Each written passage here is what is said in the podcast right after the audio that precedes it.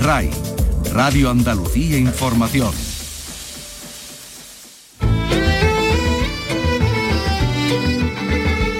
En RAI, Andalucía es cultura. Con Antonio Catón. Buenas tardes, comienza el Festival Flamenco de Jerez y lo hace con el Ballet Nacional de España su homenaje que pone fin a los actos del aniversario de Antonio el Bailarín, pero el festival viene con muchos otros nombres. Este sábado, Lucía La Piñona. Carlos López, buenas tardes. Buenas tardes, es una de las bailadoras jóvenes más destacadas del panorama actual. Ha colaborado con figuras del flamenco de primer nivel, como Manuel Liñán, como Esperanza Fernández o como Arcángel. Y este mes de febrero además llenará de primavera el Festival de Jerez con Abril.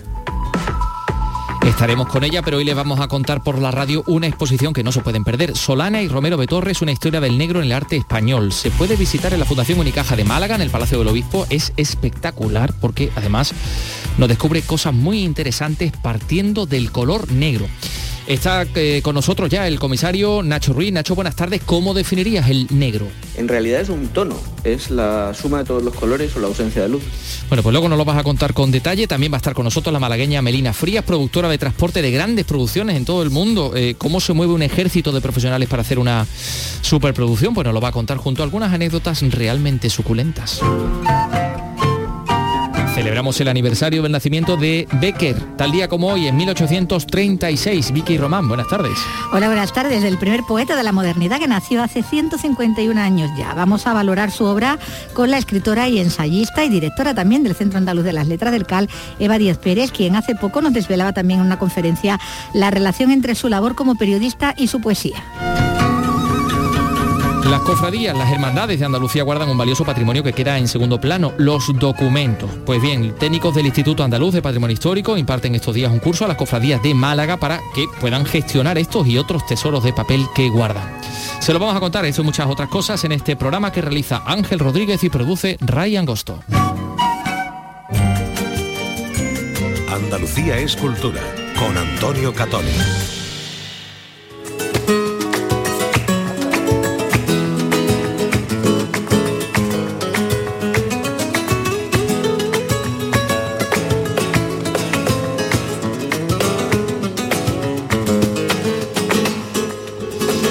Nacional de España eh, esta noche en el Teatro Bella Marta de Jerez. Así va a comenzar la vigésimo sexta edición del Festival Internacional de Jerez, que es una de las citas flamencas más importantes del mundo.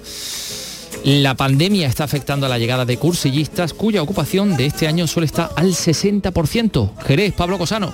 Los datos de inscripción de los cursillistas del programa docente del festival demuestran que todavía hay recelo a la pandemia que hasta hace dos días imponía restricciones.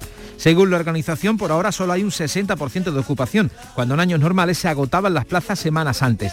A día de hoy, 650 alumnos de una treintena de nacionalidades se han matriculado y siguen registrándose a última hora. Y esto también se nota en la ocupación hotelera, que es menor en la ciudad de lo habitual, según la patronal. Estefan Decler, presidente de los hoteleros. A nivel hotelero, las ocupaciones eh, se están concentrando sobre todo en apartamentos y en el centro de la ciudad. El resto, digamos, de Jerez no está recibiendo eh, en gran medida muchas noches de, hotel pero bueno, le, le, damos la importancia, al igual que otros eventos culturales. Canal Sur Radio, Radio Andalucía Información y Canal Flamenco Radio cubrirán la totalidad de los 45 espectáculos del cartel con un equipo liderado por Manolo Curao. Nadie duda que el Festival de Jerez es el más importante del mundo en su género. El baile es el idioma internacional que ha hecho posible que el flamenco y la danza flamenca estén en una situación extraordinaria. La programación del festival se extiende además a peñas flamencas, tamancos, bares y locales de toda la ciudad. El delegado municipal de Cultura es Paco Camas. Lanzados como todos los años, pero este año sí cabe un poco más. Y este año pues hay unas expectativas grandiosas. Y desde luego siempre aumentando el, el número de estrellas y la participación. Es un germen fantástico. En total habrá 13 estrenos absolutos hasta el 5 de marzo. Bueno, pues nos adelantamos a lo que a lo que viene, abril, de la bailadora Lucía La Piñona, eh, este sábado pasado mañana, eh, Teatro Villamarta también, ¿no? En el certamen jerezano, Carlos. Exactamente, la bailadora de Jimena de la Frontera tenía su montaje en el Museo Atalaya dentro del ciclo muy personal del Festival Jerezano, una obra que es un homenaje a la poesía y al espíritu libre del poeta sevillano Juan Manuel Flores, letrista de Lole y Manuel. Con ella hablamos ya de este proyecto. Hola, Lucía. Buenos días, Carlos. El sol, joven y fuerte, ha vencido a la luna que se aleja impotente del campo de batalla. Estos versos que tanto nos han acompañado y nos acompañan son obra de este, de este poeta algo desconocido, ¿no? ¿No crees? Hombre, mucho. Yo creo que ha sido muy desconocido. Quizás en los últimos años se ha descubierto un poquito más gracias a, a la pequeña antología que se recogió por Mariana Meirú, se llama una, una chica italiana. Em, pero sí, hasta entonces ha sido bastante desconocido y creo que todavía lo sigue siendo para gran parte de, de la población, sobre todo incluso en Sevilla. Y eh, por eso nace este, este proyecto, un poco por la necesidad de reivindicar esa figura. Bueno, en real, no exactamente, yo tampoco lo he hecho como una reivindicación ni nada, simplemente cuando descubrí, como yo he sido tan fan, fan fanática de Loli Manuel desde pequeña y me ha determinado mucho también mi vida y me ha acercado mucho a mis padres, eh, yo siempre he pensado que las letras eran de Manuel, ¿no? Yo creo que a todo el mundo lo hemos dado un poco por hecho.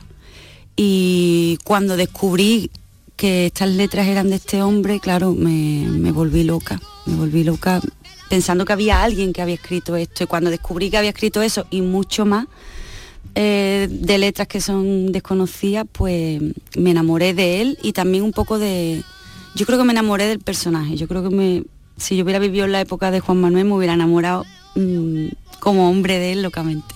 Su manera de vivir era, yo creo que quizá en esa época a lo mejor bueno, tenía un poco más de sentido, o no es que tuviera sentido, pero era más compatible, ¿no? Uh -huh.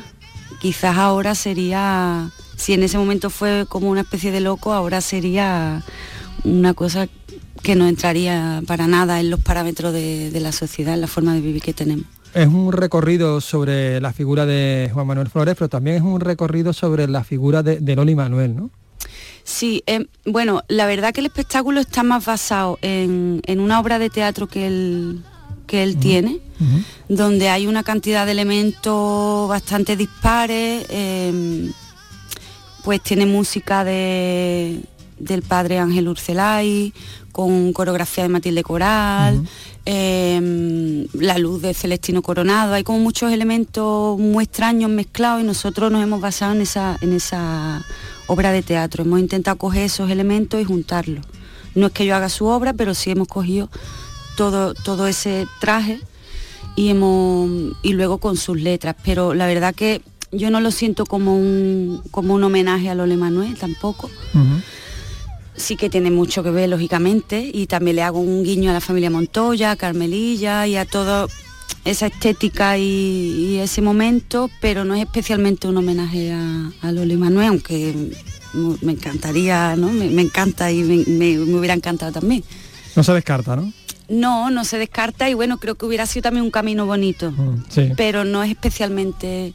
Mi idea no era hacer un, un, un homenaje a Loli Manuel. Bueno, ya que hablamos de, del montaje, bueno, este montaje se, se estrenó, digamos, en, en la última Bienal, eh, tiene un recorrido, está evolucionando y de hecho lo has adaptado a, a este festival y al, y al, propio espacio donde lo vas a hacer, ¿no?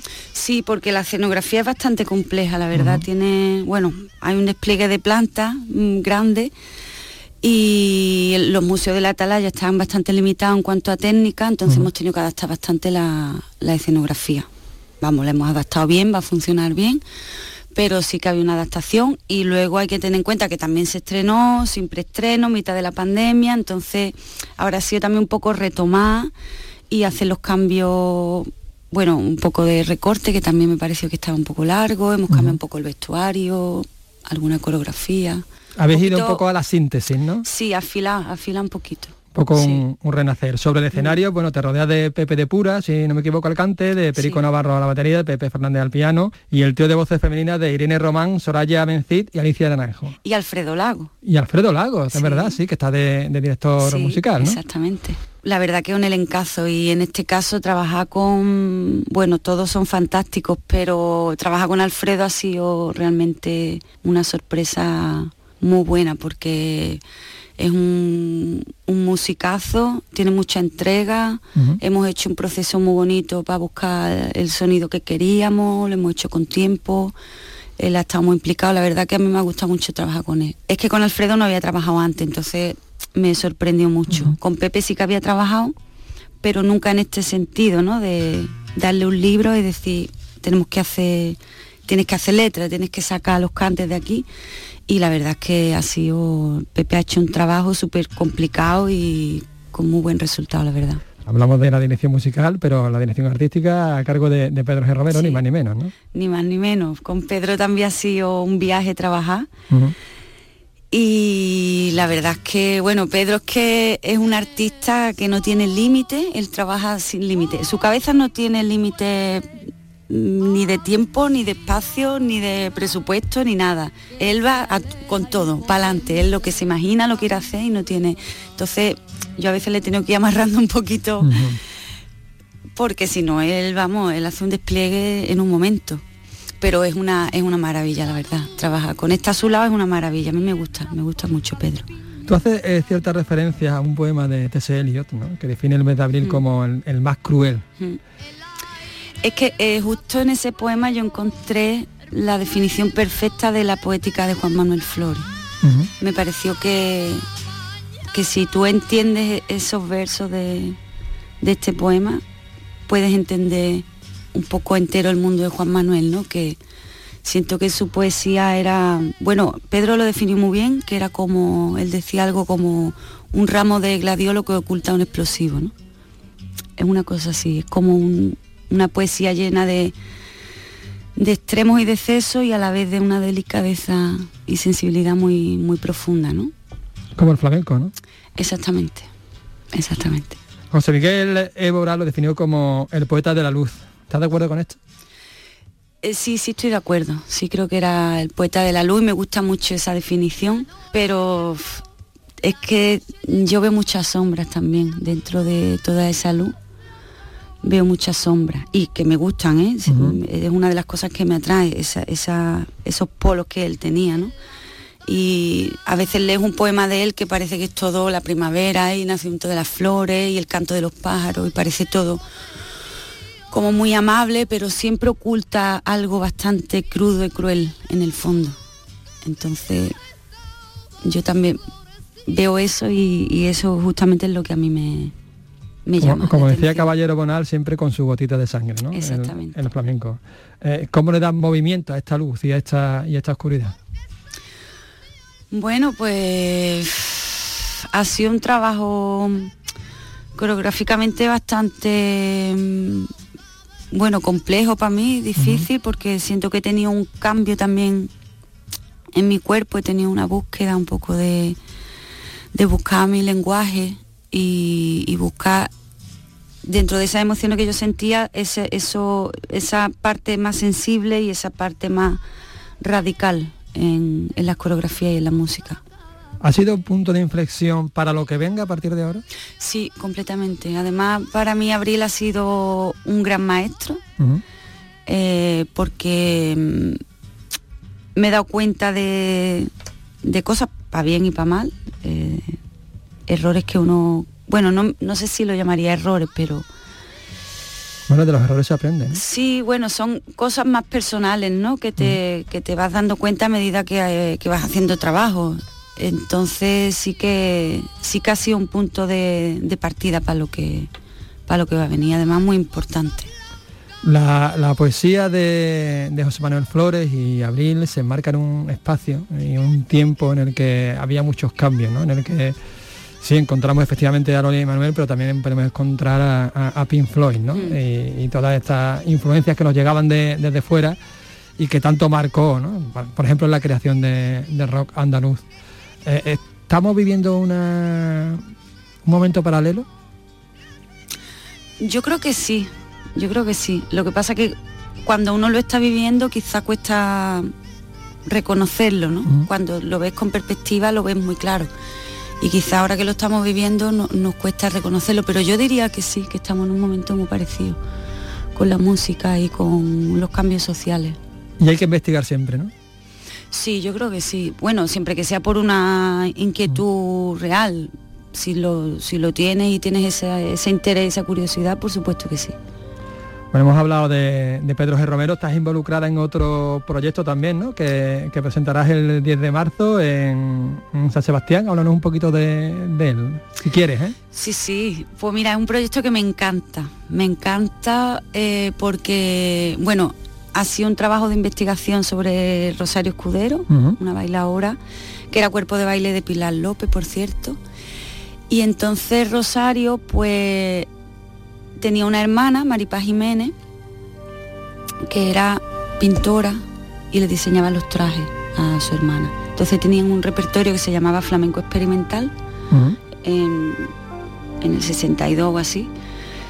Claro, en el momento era experimental por el contexto, pero en realidad ella lo que hacía era bailar piezas de, bueno, de la Ña Los Peines, de Antonio Mairena, de Rafael Romero. Entonces ponían en, la galería de arte, que hicieron unas cuantas, y museo, siete cuadros y siete piezas, y ella bailaba una pieza en cada cuadro. Y con siete vestidos distintos. Entonces estamos haciendo la reconstrucción del repertorio, eh, sacando los vestidos a partir de los bocetos que hay, de los dibujos y alguna fotografía. Y se están buscando los cuadros, que ya se han encontrado algunos, y vamos a hacer la reconstrucción de, del repertorio que lo vamos a estrenar en, la, en el Museo de San Telmo en San Sebastián. Y la verdad que me hace mucha ilusión por trabajar con Pedro. Y luego hay algo que no se enfade nadie, pero de ir con música grabada, que es una maravilla, porque voy sola con mi música. O sea que no tengo que quedar con nadie para ensayar, no dependo de nadie. Yo me lo monto, yo me lo guiso, yo me lo como y eso también hay algo de eso que me... Y eso también ayuda a la logística y a la, y a también a la creatividad quizás, ¿no? Sí, sí, sí, sí. No tengo que, que bregar con nadie ni nada. Yo le doy a play y ya está. Pero que no se nos enfade, que no se nos enfade. No, no, porque ese es, uno de, tus proyectos. También tienes otro proyecto que es el que está desarrollando en el en Torros, en el laboratorio que. Sí. En las residencias artísticas, que es un laboratorio flamenco. Sí, este es un proyecto que se estrenará en septiembre. Y por suerte cuento con el apoyo de la residencia artística de Torró, el proyecto en progre. Em, allí desarrollaré parte del, parte del proyecto y también cuenta con el apoyo del Centro Coreográfico Canal de Madrid, donde también haré parte del, desarrollo y haré un preestreno en, septiembre. Allí en Torrox. Haré un preestreno en, los teatros del canal y en Torro haré parte del desarrollo de, ensayos y de creación. Bueno, eso será en septiembre, nos queda muy largo. Nos queda, muy largo. Nos vamos a despedir ya con lo que tenemos a la vuelta de la esquina, que es este sábado en Jerez, en el festival, que sigue siendo febrero, pero que nos va a llenar de, abril. Totalmente, sí. Muchísimas gracias por atendernos. Gracias a ti. Y nos vamos con Pink Floyd, ¿te parece bien? Por supuesto.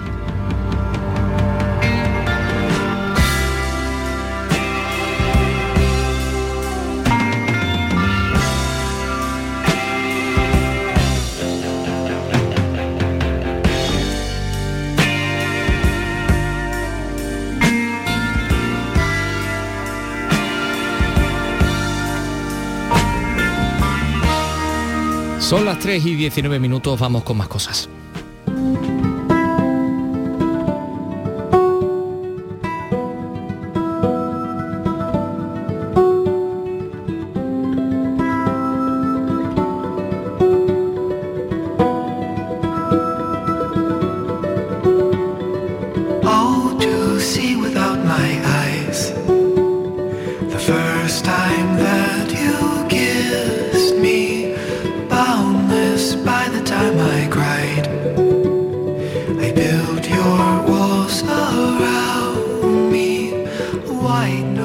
La Fundación Unicaja en el Palacio del Obispo de Málaga acoge la exposición Solana y Romero Betorres, una historia del arte español en negro, mm, hasta el 19 de marzo, luego lo vamos a recordar porque es muy interesante, un diálogo histórico como muestra de más de cuatro siglos que mm, son un ejemplo para la historia del arte español que tuvo en el negro, en lo negro, un anclaje referencial. Ahí está Solana y Romero Betorres, óleos, dibujos, grabados, fotografías, publicaciones cerca de un centenar de piezas que proceden de, muy diversas instituciones, de colecciones privadas, de museos nacionales, ocho espacios expositivos que podrían funcionar, dicen cada uno, como una exposición completamente independiente y es algo que les recomendamos que ustedes no se pierdan. Tenemos la suerte de estar en estos momentos con el comisario Nacho Ruiz. Nacho, ¿qué tal? Muy buenas tardes.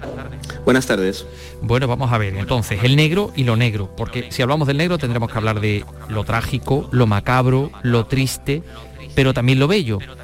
Mm, en este panorama que tiene que ver Solana y Romero de Torres? Se preguntarán muchos de nuestros oyentes. Eh, hay aquí en esto que, dices algo muy interesante, es que en realidad asumimos que el negro es un color cuando no lo es.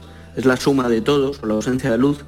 Y es un matiz que yo creo que es casi central en la estética española.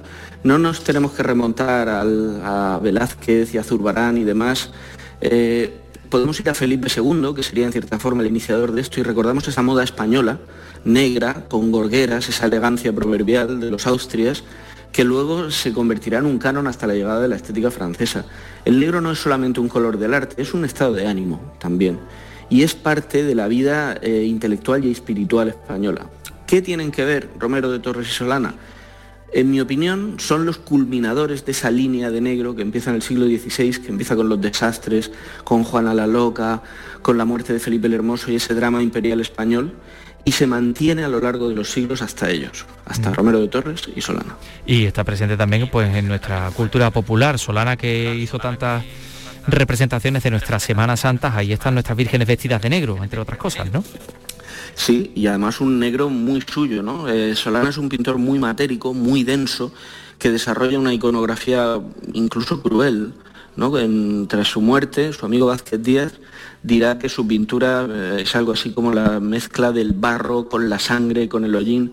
Esa densidad es casi antagónica, es opuesta a la elegancia exquisita de Julio Romero de Torres, que nunca deja de pintar a Luis de Morales, el divino, incluso de pensar en Leonardo da Vinci. El negro los une, pero los estilos los separa.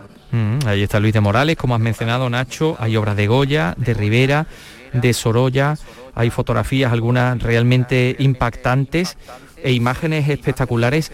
Yo he descubierto, entre otras cosas, porque le he echado un vistazo también eh, al Solana dibujante y al Solana que podía eh, funcionar perfectamente como un ilustrador, ¿verdad?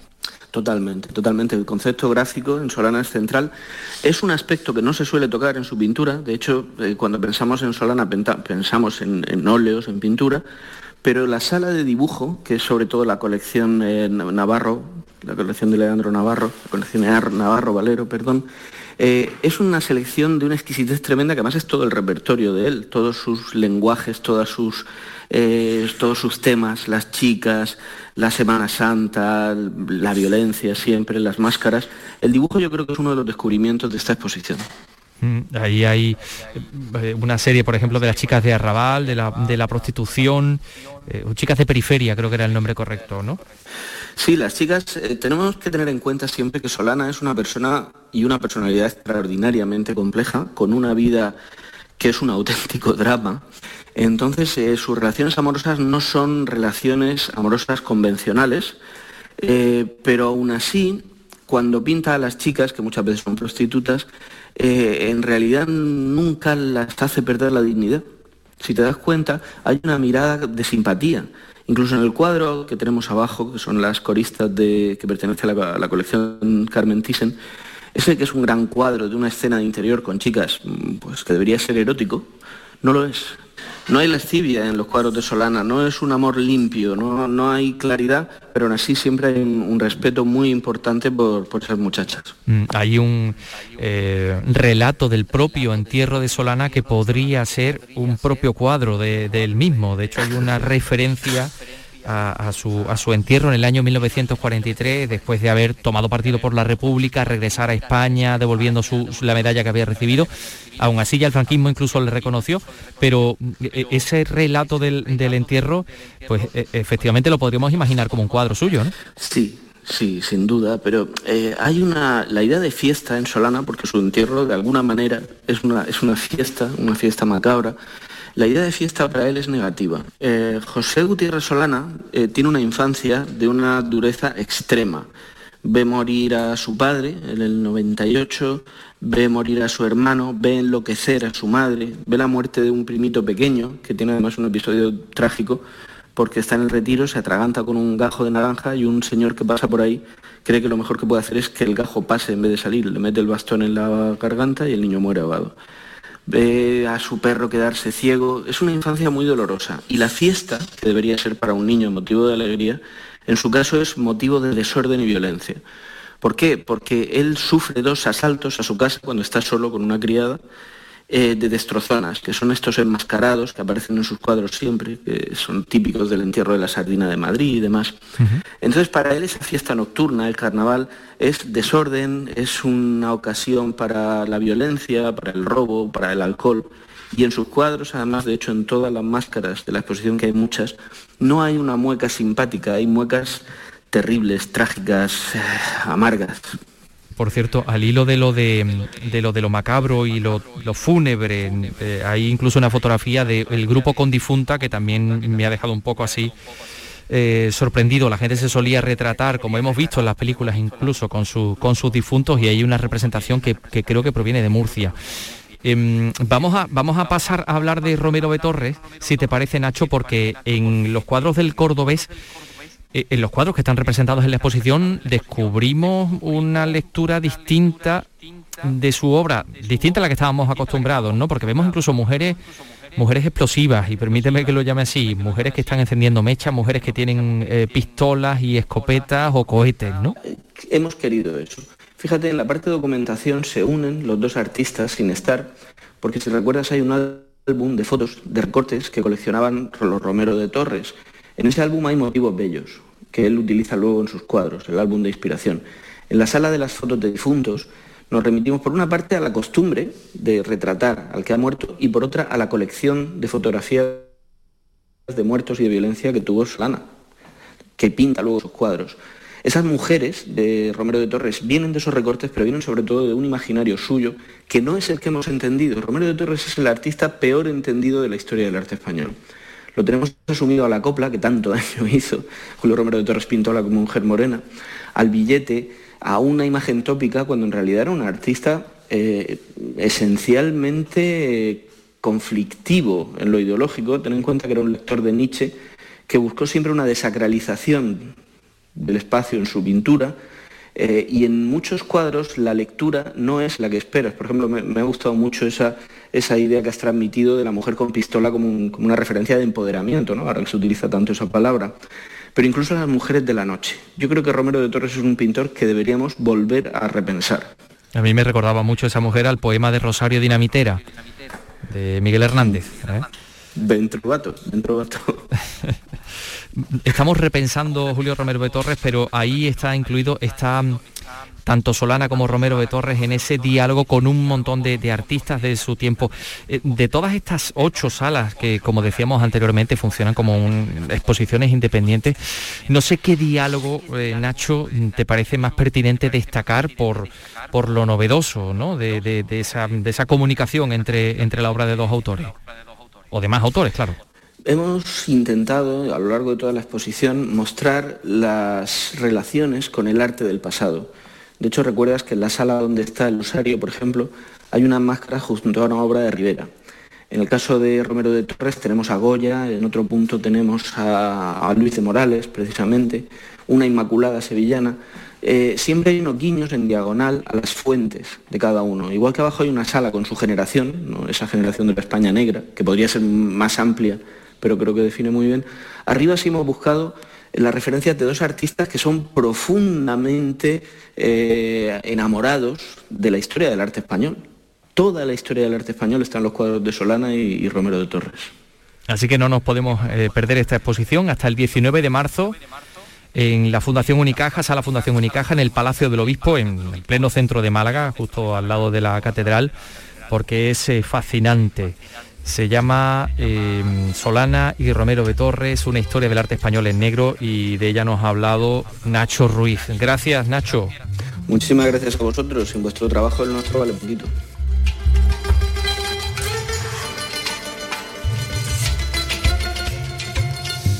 A ver, Carlos, tú has estado aquí escuchando a Nacho Ruiz. ¿Es cierto que... mm, Sí, es que no sé si sí, desvelarlo, sí, no sé sí, si puedo sí, sí, es decirlo, cierto, que es pre- cierto, pretendes, es cierto. pretendes hacerte un tatuaje con una de las Uno- obras que está uno de los- expuesta oh, sí, sí, en de, el de los carteles de, de la compañía de, de explosivos, española Sí, sí, explosivos. sí, sí, son- son espectaculares, son espectaculares. No, no, no, no, no, no, no. Y además tengo ya el sitio Ah, lo tiene. Tienes que ir a ver la exposición. Tengo ¿eh? que ir a la Fundación exposición. Unicaja en Málaga, no te tengo la muchísimas ganas de, de ir a verla, es cierto, Que- es que no cierto. queda tanto, y me la ¿eh? voy a hacer, por cierto, en, en Granada, el tatu, ¿eh? Ah, Cuando sí, me lo haga lo verdad, en tu tatuador de referencia.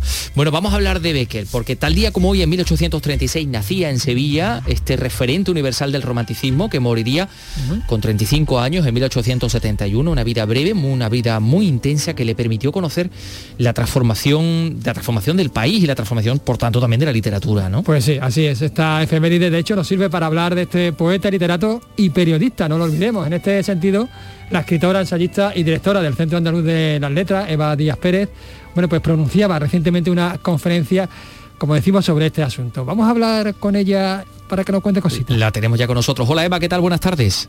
Hola, buenas tardes. ¿Qué tal? Bueno, eh, encantados de tenerte, eh, de tenerte aquí. Eh, eh, es aún muy desconocida la, la figura de Becker como periodista, ¿no?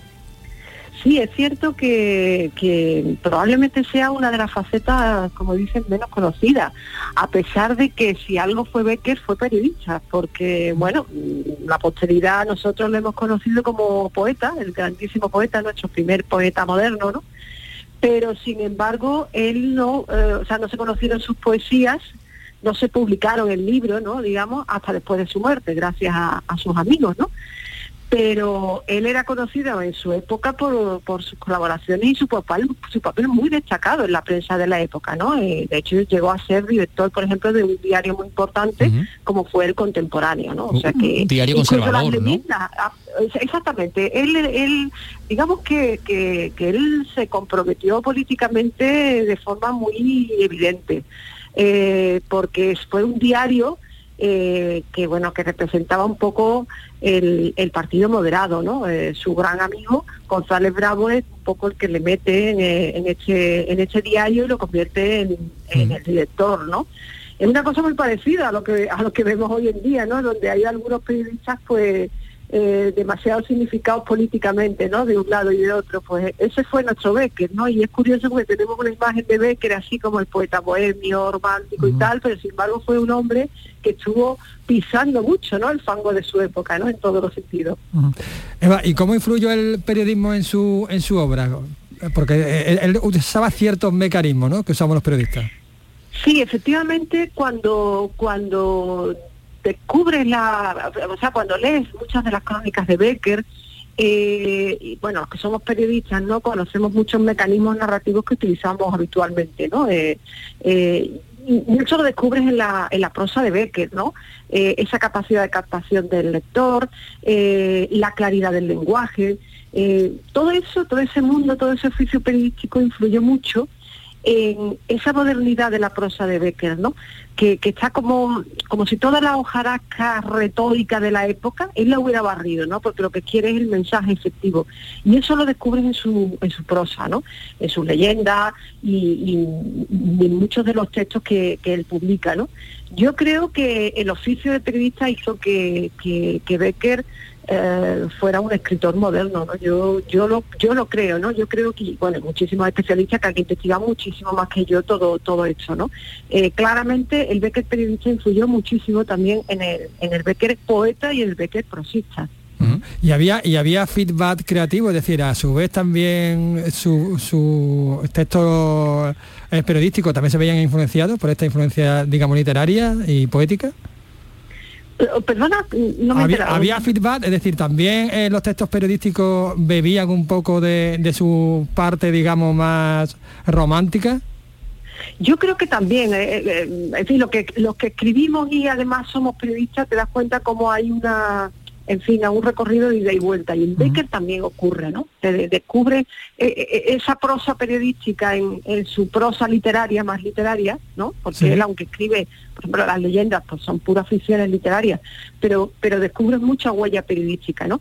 Y, al contrario también, evidentemente, porque los textos de, de Becker que aparecen en la prensa no son cualquier texto, son, son textos de grandísima calidad literaria y de, y de gran ambición poética, ¿no? En su justa medida, ¿eh? sin, sin, cargar las tintas en absoluto, ¿no? Entonces, pues bueno, yo creo que, que es muy singular y que nos ayuda a comprender y a entender de verdad a, a Becker, ¿no? Porque creo que nos ha llegado cierta, ciertos clichés y el utópico, como una especie de cromo de Becker, ¿no? Pero que es un personaje mucho más complejo ¿no? de, lo que creemos. Un personaje, como decías, que significado políticamente con el conservadurismo de su época, es decir, cuando llegó la revolución del 68, pues acabó defenestrado, eh, y sin embargo, tanto su poesía como su propia vida, todo eso que pretendía ocultar y que le pidió a su amigo que le quemara las cartas porque serían mi deshonra, pues nos habla de un tipo bastante, mm, eh, en fin, mm, moderno, ¿no? Sí, sí, osado, audaz, eh, un punto heterodoso, ¿no? En muchas cosas. Eh, sin embargo, bueno, él, se escribió a, eso, ¿no? Al partido moderado. Eh, hay que tener en cuenta que muchas veces, pues, mm, y hay que pensar en Becker que, bueno, también a lo mejor le interesó arrimarse a eso, ¿no? Pero eso no quería decir que, que, su, que su vida, por ejemplo, fuera pues una persona beata y reaccionaria, ¿no? Sino que efectivamente en su vida y en la propia audacia de su escritura, ¿no? Vemos que no era así, que era una persona en ese aspecto muy, muy osada, ¿no? Eso ocurre con muchos escritores. En, el, Centro Andaluz de las Letras, por ejemplo, tenemos como autora del año a Cecilia Montefaber, conocida como Fernán Caballero, ¿no? Pues era también una persona muy conservadora, o aparentemente conservadora, pero sin embargo, su vida luego dice todo lo contrario, ¿no? Sé que hay mucha hay muchas contradicciones muchos de nuestro, en muchos de nuestros autores. Lo mejor que podemos hacer para celebrar a Becker este aniversario de su nacimiento es acercarnos a su, a su obra. Eva Díaz Pérez, muchas gracias. Muchas gracias a vosotros. Un saludo, bueno, como siempre, eh, a nuestra disposición eh, para hablar de, cualquier cosa. Cada vez que pedimos a Eva que nos que nos aporte su punto de vista siempre está dispuesta. Em, por cierto, hablando de libros, Vicky, las autoras se llevan la palma en los premios que conceben las librerías independientes españolas, ¿no? La cuarta edición de los premios, las librerías recomiendan el premio Javier Morote toca hablar de ganadoras. Sí, completamente. Ha sido un pleno ¿no? de, autoras las que han sido premiadas. Bueno, más de 150 librerías agrupadas en la Confederación Española de Gremios y Asociaciones de Libreros, en CEGAL, recomiendan así eh, la novela La señora Potter, no es exactamente Santa Claus, galardonada con el premio de ficción como mejor novela del año y de la que, bueno, hablábamos aquí no hace mucho, ¿no? Eh, en torno a la Navidad con, con la autora que nos daba detalles sobre esa extensa y original historia ambientada en la siempre fría y apacible Kimberly Clark Winwood. Bueno, pues eh, es la novela elegida por los libreros como la novela del año. Eh, es el libro de ficción que, ellos recomiendan y premian. Junto a ella ya en el apartado de, de, no ficción, los libreros consideran el mejor libro del 2021 el ensayo Cuentas Pendientes de la estadounidense Vivian Gornick y en el apartado de poesía Ángela Segovia por el poemario Mi País es Salvaje. Además, el premio Javier Morote, que es el que conceden en honor a uno de los libreros fundadores, que reconoce la obra de un creador joven y que el año pasado, pues por ejemplo, fue para Anairi Simón, ¿no? Por, por, Feria. Este año ha sido para la autora Clio Mendoza, por Furia, una novela... el año pasado Feria, este año es Furia. Este año es Furia, ah, Furia y Feria, ¿has visto? Eh? Se les baila una letra, simplemente. Ahí da lugar a mucho equivoco. Bueno, en este caso está Furia, una novela de la que destacan su fuerza poética y, salvaje, ambientada en un desierto salpicado de, de poblados asolados por la guerra, en el que dos desertores de bandos opuestos descubren pues una oscura verdad familiar. Bueno, junto a estos cuatro premios, los libreros además recomiendan y premian a más autoras, a Camille Jourdi en infantil, a Mónica Rodríguez en juvenil, a Teresa Valero en cómic y además dan a Marina Gilbert una mención especial en la categoría de infantil por un álbum ilustrado sin palabras. Así que, como decimos, las mujeres han sido las que se ha llevado todos los premios de los libreros. Las librerías recomiendan, por cierto, que escucharemos a Olga Merino aquí, la periodista y escritora que eh, hoy está presentando este jueves en Córdoba su novela Cinco inviernos. Y si hablamos de cine tenemos que hablar de la directora eh, catalana Carla Simón, que ha hecho historia en la Berlinale, qué difícil de decir esta palabra en la radio, Berlinale. Festival de Cine Berlín, ¿no? Sí, efectivamente. La primera cineasta española en lograr el Oso de Oro. Y lo ha logrado 40 años después de que Mario Camus pues, se llevara el mismo premio con La Colmena. Sí, el último que tenía el cine español allí en la Berlinal era el de, el de Mario Camus. Y ahora Carla Simón, que ya ganó en Berlín el premio a la mejor ópera prima por aquel aclamado debut suyo, verano 1993, se acaba de alzar con ese Oso de Oro el premio a la mejor película con Alcarrás. Es una cinta rodada con actores no profesionales en esa zona de Lleida, en Alcarrás, que sigue la peripecia de una familia de melocotoneros, como la de ella misma, ante la que va a ser su última cosecha. Una, toda una declaración de amor a la tierra que muestra el ocaso del mundo rural al que le está haciendo pues un homenaje. De hecho, la cineasta ha dedicado el premio a los pequeños agricultores que cultivan la tierra cada día para que esa fruta llegue a nuestros platos y a su forma de hacerlo, esa forma respetuosa con la tierra en lo que hoy es, decía, un acto de resistencia, como, como lo vamos a escuchar, eh, como lo afirmaba en su discurso en el momento de recoger este, este galardón.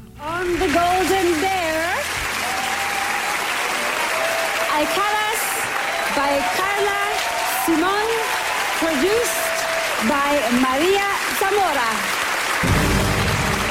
I would like to dedicate this, uh, my God, it's so shiny,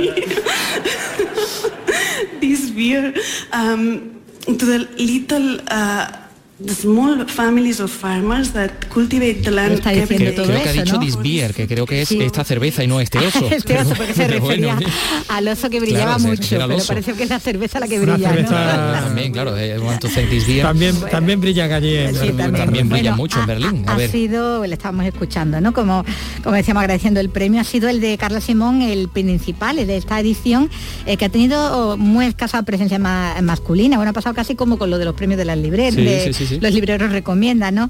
Porque quitando al realizador surcoreano Hong Sang-soo, que bueno, que ha ganado uno de, de los premios, eh, ahí estaba Claire Denis, premio a la mejor dirección, esta, esta directora. Hay dos actrices, una turca y otra indonesia, que se han llevado los de mejor interpretación, eh, protagonista y de reparto, porque ya allí se han dado sin distinción de género, no se diferencia actor y actriz. Eh, está el premio también para la, la autora de- del guion precisamente de la película turca y el otro premio del jurado ha sido también para la mexicana Natalia López Gallardo, montadora, entre otros, de películas de, de su marido, Carlos Reigadas, y que debutaba aquí como, como directora. El año de las mujeres en Berlín. Totalmente, y ahora tenemos aquí a otra mujer. El cine es que es un mundo que mueve profesionales de sectores muy diversos, ¿no? Y cuando decimos mover, mover, lo decimos literalmente, Carlos, mover. ¿no? Exactamente. Y cuando decimos cine nos referimos a superproducciones de Hollywood. Hoy hablamos con la mejor capitana de transporte del mundo, por lo menos para nosotros, que se encuentra en una galaxia muy, muy cercana.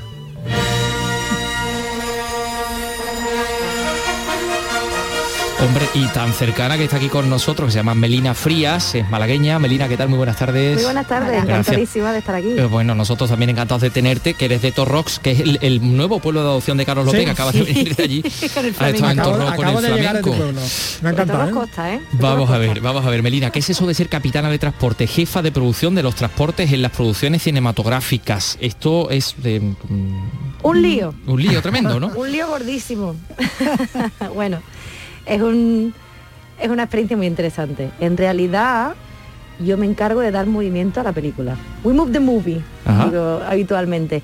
Y es que, claro, cuando una producción va a rodar a un sitio al que no es su que no es casa, digamos, no es su espacio de confort, va a otro país, como podría ser España si vinieran aquí, o una producción española que va fuera, bueno, la mayor parte de este tipo de producciones quizás son americanas o inglesas, bueno. Cuando este equipo de rodaje se desplaza a otros países, necesitan que un, un buen número de personas lleguen antes que ellos y ellas y preparen todo lo que necesitamos para luego, para que el rodaje tenga lugar, ¿no? Entre todas las cosas que necesitan, desde hoteles, contratos, espacios, naves de trabajo, entre todas esas cosas existe la, la necesidad de transporte. ¿Cómo nos movemos? Desde que yo aterrizo en el, en el aeropuerto y ahora qué. Claro. Y estamos hablando de que pueden ser, pues bueno, 500 personas, igual 250 o 300 vienen a rodaje, o son 300 por unidad, que a veces tenemos dos, pero hay mucha gente que viene antes en preparación. Y todas ellas tienen distintas necesidades dependiendo del departamento, dependiendo del puesto de trabajo, dependiendo si estamos en preparación o ya rodaje o en cierre. Y bueno, mi labor consiste en que todo el equipo técnico y artístico y todo el material que necesita el equipo técnico y artístico, sea en preparación, rodaje o cierre, llega donde tiene que llegar, a la hora que tiene que llegar, todos los días. Uf, una enorme responsabilidad. Tengo entendido que, hombre, ya ahora estás coordinando, pero tengo entendido, corrígeme si me equivoco, que empezaste desde lo más básico, con un carnet de camionera. De camión. Y, y poniendo helados también. Yo he crecido en Torroscosta en una heladería. Y, y bueno, efectivamente, mira, está eh, es un poco la actitud y las ganas, eh, esté uno poniendo helado o esté uno llevando un camión. Es las ganas de trabajar y de hacer las cosas bien, pues bueno, eso creo que lo aprendí en la, en- en la heladería, que luego cuando llegó el momento de estudiar y enfrentarse al mundo laboral, ¿no?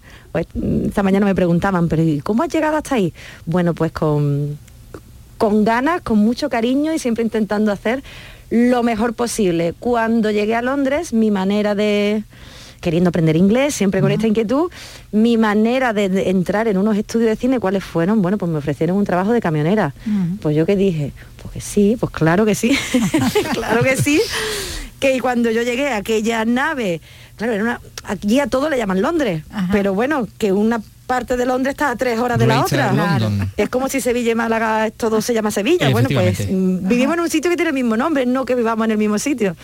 Ellos estaban pegando a Oxford y yo llegué pues con muchísimas ganas, yo decía, bueno, ahora me explicarán qué tengo que hacer. ¿Y qué va? Y yo entré en una nave, yo venía con resaca, además medio dormía, y veo una cantidad de camiones y caravanas gigantes y aquello lleno de hombres gigantes que volvieron la cara y me miraron como diciendo, Se ha ¿y perdido, se ha aquí? perdido, sí. Y yo obviamente dije, ¿yo qué hago aquí? Por Dios santo, ¿dónde venía? Ah. Yo pensaba que, yo qué sé, lo que yo había pensado, aquello no era de No aquella era. manera. Y, y bueno, entré dentro ya con ganas de irme para mi casa, porque había montado ya muchos conciertos en España y ya sabía lo que era la carretera.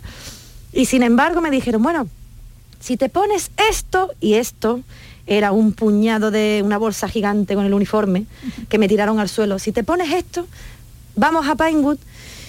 Y a mí me dio mucha rabia, pero Pinewood tenía yo muchas ganas de verlo. Digo, pues me voy a poner esto, voy a ir, voy a ver Pinewood y me voy para mi casa. vuelvo. Me puse aquello, aquello era tamaño los hombres que yo había visto en la nave. Sobraba, porque Ahí la costurita del hombro. Tres o cuatro melinas allí. La costurita del hombro, no me subestime, mm, no soy tan chica, ¿eh?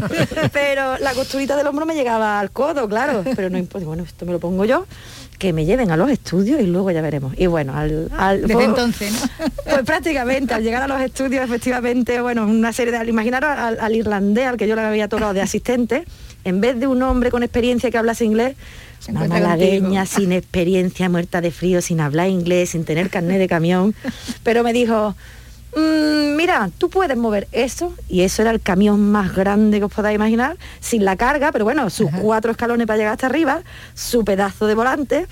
Y yo digo, ¿qué? Digo, hombre, pues claro, si tú me explicas cómo. Eso lo hago yo. sin tener en cuenta, yo no sé a usted de la mano izquierda para lo que os vale. Eso que te iba a decir, que mí si me vale para bastante conduciendo. poco. Y bueno, me tenía que abalanzar sobre el volante, después dejarlo, tirarme sobre la marcha de cambio con 12 más. Bueno, en fin, lo moví y como tú dices, hasta entonces. Pero que claro, lo importante es la actitud. A ver, Carlos, Porque, cuéntanos dónde hombre, ha claro, trabajado. vamos a porque ver, es que esta malagueña que llegó allí sin saber inglés, pues ha trabajado no solo para Star Wars, para Piratas del Caribe, para Wonder Woman, para Misión Imposible, para James Bond, para Frankenweenie, ¿no? Que fue la primera peli que hiciste, de hecho, ¿no? Con, con Tim Burton. Y ahora, ¿a cuántas personas eh, controlas? ¿Cuántas personas dependen de ti? Poca, poquísima. poquísima, qué responsabilidad. Bueno, te pongo el ejemplo de la última producción en la que he trabajado, que ha sido Indiana Jones. Este verano hemos estado rodando en Sicilia.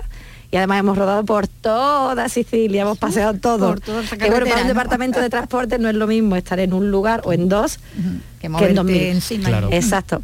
Pues mira, éramos un departamento de 150 personas, cuidando de otras 850, que no es poco. Madre mía.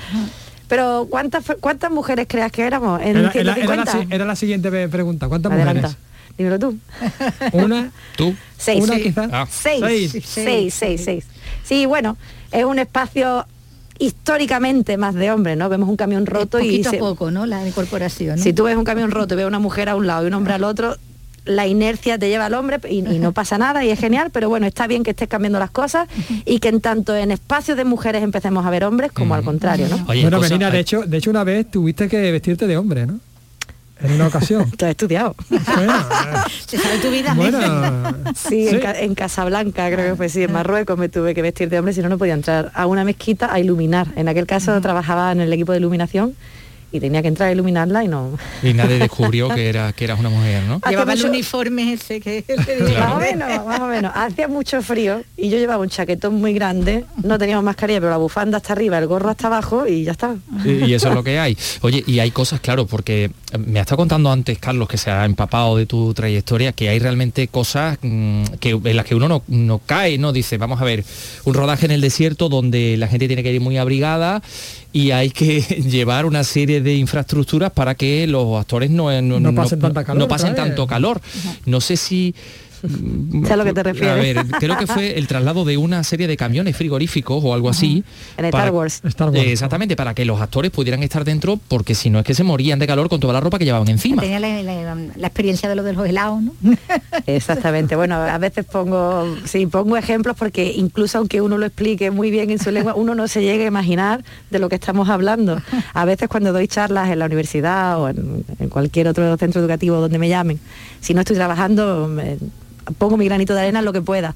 Pues cuando, le, cuando les empiezo a contar, pues la gente es muy atenta, pero luego les pongo un vídeo o les pongo ciertos ejemplos, es decir, que sepamos de lo que estamos hablando, que no son ni dos camiones, ni dos llamadas, ni y cosas tan singulares como esta. Pues bueno, uno de los camiones que dos camiones frigoríficos para actores y actrices, sobre todo un departamento muy interesante que no se conoce, que es el de criaturas, Creatures Effects, que son la- las criaturas, bueno, en Star Wars, todas esas criaturas extrañas, Claro. algunas están diseñadas por ordenador, pero otras son reales, son, Claro. robots o son personas Que vestidas, disfraz y que encima- medio disfraz, medio robot, medio, bueno, desierto, vestido hasta arriba, estos trajes les ponían hielo, ¿eh? Claro, No es Le poco. ponían hielo por dentro del Sí. Pero aún así, a veces, bueno, era difícil incluso para el equipo. O sea, uno de, las- de los transportes más frecuentes en ese tipo de rodaje es alguien que le da un golpe de calor y hay que sacarlo de allí. No tenemos un departamento solo de agua, ¿eh? que vienen a cambiarte la botella que la llevas colgada en. Porque a ti no te da tiempo físicamente a ir Ahí donde a poner estés. la Sí, sí, sí, botellita. Mm. Pues en estos casos, trabajar en el desierto, acción con esta cantidad, de- con esta infraestructura alrededor tuya, teníamos que tener un espacio donde pudieran refrescarse y volver en sí. O sea, a mí me ha pasado también. Y tener que ir- tener que ir a la oficina, la oficina es un- una caravana, ir al aire acondicionado a fin de cuentas, o meterte en un coche con aire acondicionado para volver en sí, porque tú llega un momento que, que se te fríe la cabeza. Claro, claro, claro. ¿Y Sí, en, sí, sí. en qué estás trabajando ahora, Melina? Ahora mismo. Pues mira, ahora mismo estoy arrancando justo, me incorporo más adelante, es un proyecto de Netflix, van a venir a rodar muy poquitos días a España y bueno, me voy a adelantar viendo un poco, porque yo hasta que no veo dónde vamos a rodar y ciertas cosas no puedo diseñar el departamento, así que le he metido mano, pero en realidad ahora me estoy tomando un tiempo para proyectos personales, que llevo mucho tiempo cuidando el proyecto de los demás y creo que ha llegado el momento de cuidar del mío. No, No vas a desvelar nada, nada. ¿no? Del proyecto personal. Un documental. me, Ah, apetecer- bueno, eh, me apetecería más adelante venir a contarte sobre el documental cuando esté, bueno, cuando tenga más cuerpo, que ahora mismo estoy en una fase Bueno, pues aquí- pre-desarrollo. Bueno, pues aquí, no. aquí vienes a tu casa. Claro que sí, nos quedamos sin, sin tiempo para seguir conociendo cosas de Melina Frías. Muchísimas gracias por sentarte con nosotros un ratito. Gracias a Porque es realmente fascinante. Todo lo mejor te deseamos. Ahí hay una andaluza. Igualmente. Claro que sí. Bueno, pues vámonos, eh, Muchas gracias. vámonos porque, ay, Paco Gómez Zayas, que también le gusta mucho el cine, está por aquí ya. Porque esta noche tenemos cine clásico en nuestra televisión, estamos hablando del príncipe y el mendigo. ¿Y en dónde pensáis vivir, Majestad? En palacio, por supuesto.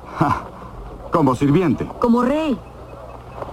Ah, dejemos ya de jugar a esto. Es extenuante. ¿Osáis enseñarme? Ah, no. Bueno, ahí está Rolf Link, aquí está Paco Zaya y está ese doblaje, Encantado. hola, ¿qué tal? Y ahí está ese doblaje, y bueno, que nos remite a... Lo buscaba por todas partes, ¿eh? Pero la verdad es que aparece ahí como, como lo escuchamos cuando éramos niños, los que ya tenemos una edad, que se ponía mucho ese tipo de doblaje en, la- En las películas y en las sí, en la serie, bueno, la serie no digamos, Sí, embrujada sí. no lo he visto Sí, de casi otra- otra. Jim West Sí, y sí. me acuerdo así de las que se veían a la hora que nos dejaban ver cine, porque claro, éramos tan pequeños que luego las que se veían por la noche creo que también tenían este doblaje, pero Esas Esas las no, perdíamos. no sé yo si nos las podíamos ver. Bueno, la adaptación de, de esa novela de, de, de Mark Twain, ¿no? El príncipe y el mendigo, donde juega con lo de los cambios de, de identidad y donde, bueno, pues hace también una crítica social, ¿no? También eh, Sí, porque claro, eh, el- la trama argumental gira en torno a dos eh, chavales de un gran parecido físico. Lo que pasa es que el pobre uno es absolutamente un paria de la tierra, una persona que no tiene dónde caerse muerto, nunca mejor dicho, muy muy joven, ¿no? Y Sí, el sí. otro es también igual de joven, vamos, un niño, pero es nada el menos que el príncipe heredero. heredero. Mm, Claro, se, se supone que será de del Inglaterra. trono de Inglaterra, claro. aunque no sé yo si eso se especifica Sí, que es. Inglaterra o no. Bueno, en cualquier caso, como es una acción que, que nos lleva a tiempo atrás, ah, sí, porque se supone que es nada menos que Enrique VIII. o- o- Eduardo. Ah, si es Eduardo, entonces no, pero bueno. Eduardo, era, no, era más o menos Tudor. por Eduardo sí, Tudor, es Eduardo Era Tudor. por la época del de Enrique siglo VIII, sí, sí. Bueno, pues es una de las muchas películas que Errol Flynn rodó eh, entre el año 37, o 36 y 38, que, se hizo ahí la frilera de 8 o 9 películas todas seguida seguidas. así del tirón. Sí, porque era mm, un actor contratado por la Warner. La Warner tenía fama de hacer un cine con mucha rapidez. No empleaba tantos medios, tantos recursos, ni desde luego tanto tiempo como otros grandes estudios de la época. Entonces las las películas, más seguidas, ¿no? de la Warner duraban tres, como mucho cuatro semanas de rodaje, luego ya lo que se empleara en montaje y eso. Y entonces él, eh, en principio, mm, bueno, por fin consiguió que lo lanzaran como protagonista con el Capitán Blood, tuvo un gran éxito y luego ya empezó al año siguiente la carga de la Brigada Ligera y ella enlazó y en su filmografía pues se ve que en el año 37 se estrenan cuatro y en el 38 tras cuatro, que- cuatro, que, sí, hacen sí. así prácticamente. Así era de, lo, de, lo, de los actores más, más populares, ¿no? Sí, Porque es que en esa época eran- éramos muy taquilleros, eran películas que, que tenían muchísimos, muchísimos espectadores. En esta historia, bueno, como decimos, la Inglaterra de, de- del 19 con la historia de esos dos niños que intercambian su, su identidad y que se, bueno, el que el verdadero rey, haciéndose pasar por mendigo, se va a ver ayudado por el personaje que, que interpreta a Rolf Flynn, que, que, bueno, evidentemente pues no le cree, ¿no? En Piensa que el principio no le niño de, un no le cree, poco. pero después poco a poco se va convenciendo. Claro. Eh, y, y además eso sí es muy interesante como está plasmado, supongo que en el relato original, en el de Mark Ujú. Twain y desde luego por los guionistas, hay como una especie como de espejo, porque el otro tiene también una especie como de de, cuidador o de preceptor o de alguien, un adulto, pero es lo contrario. En lugar de cuidarle, de protegerle, de creerle a él, lo que hace es mm, justamente lo contrario. Es decir, es como el peligro mayor lo tiene justo al lado. Justo al lado, Eh, sí, y sí, son, una antítesis uno y Claro, otro, lo- no lo los que pasa adultos. Es que se tiene que servir de- del niño, porque claro, lo- mm, el rey muere, eh, estamos ya destripando muchas cosas Sí, sí, argumento, pero, bueno, el, el rey muere y entonces el Ahí niño tenemos a Claude es- Rains, que es lo que hasta donde queríamos llegar. hombre, a Claude Rains también, que es Aparte de ser palabras antagonista. mayores, sí. Porque realmente era Ujú. muy buen actor, pero es que se le prestaba muy bien a Sí. tener ese lado turbio, Turbio, sí, sí, sí. oscuro. Era, Sí, mm, en fin, era apartando en Aunque pudiera Casablanca. parecer amable. ¿no? Apartando en Casablanca estaba divertido. No, no era para fiarse mucho de él, pero bueno, teniendo en cuenta lo que había también alrededor. Alrededor fuera de lo mejorcito. No, no, era- de lo mejorcito no que era de lo peor, ¿no? Sí, pero luego estaban encadenados, lo mal que se lo sí, hacía pasar, pasar a- a Ingrid Ingrid Bergman. Y, y bueno, sí, en conjunto eh, de- con Claire Rains, pocas bromas. Sí, sí. Bueno, pues aquí, eh, como decimos, antagonista, ¿no? De ese protagonista que es Rolf Flynn, junto con esos, esa pareja de, de hermanos gemelos, ¿no? que, que protagonizan. Los la. Maud. Claro, los Maud, los, los dos hermanos, eh, cada uno uno de, de esos roles, ¿no? Mm. Intercambiados, como decimos, en esta historia que está basada en la novela homónima de, de Mark Twain, eh, que tuvo también mu- mucho éxito, que era su primera no- novela histórica, ¿no? Después del éxito, además de, de Tom Sawyer. Bueno, pues esta es la que podemos ver eh, esta noche y además Esta con una banda sonora también muy buena de, de, de Sí. que le- imprime ¿no? ese, ese, ese aire de Pues sí, aventura. igual hasta, hasta llegó al Oscar, no sé si por lo menos tuvo nominación, ¿no? Ya que Ya si hay- ganó el premio, no, porque es que Cornwall, que era también Sí, el, sí. el del Capitán Blood, era uno de los músicos así a sueldo de la Warner y la verdad es que hizo unas bandas sonoras fantásticas, sobre todo para el cine de aventuras, Aventura, así, claro. esa cosa así De capa y espada y y, de- sí, sí. y- y- y con mucha con mucho movimiento, muy- mucho ritmo. Bueno, pues todo eso lo, lo vamos a, a disfrutar en esta en esta película esta noche y bueno, con ese doblaje no. esta noche está doblado de otra forma. Pero bueno, la veremos esta noche en nuestra televisión. Muchas gracias, Paco. Gracias a Hasta vosotros. la semana que viene. Hasta la semana que viene. la calle al sol de poniente hay tribus ocultas cerca del río esperando que caiga la noche Hace falta Pues sí que hace falta valor. Se cumplen 10 años desde que nos abandonara Enrique Sierra, guitarrista, compositor, productor, cofundador de Caca Deluxe con Alaska, del mítico grupo Radio Futura con los hermanos Auserón, con Santiago y con Luis, de los primeros punkis en este país, protagonista de la movida madrileña, coautor entre otros de este tema, Escuela de Calor. Con el que nos vamos a ir, Vicky Román, hasta mañana. Hasta mañana. Adiós, Carlos Hasta López. mañana. mañana regresamos a las 3 de la tarde. Adiós.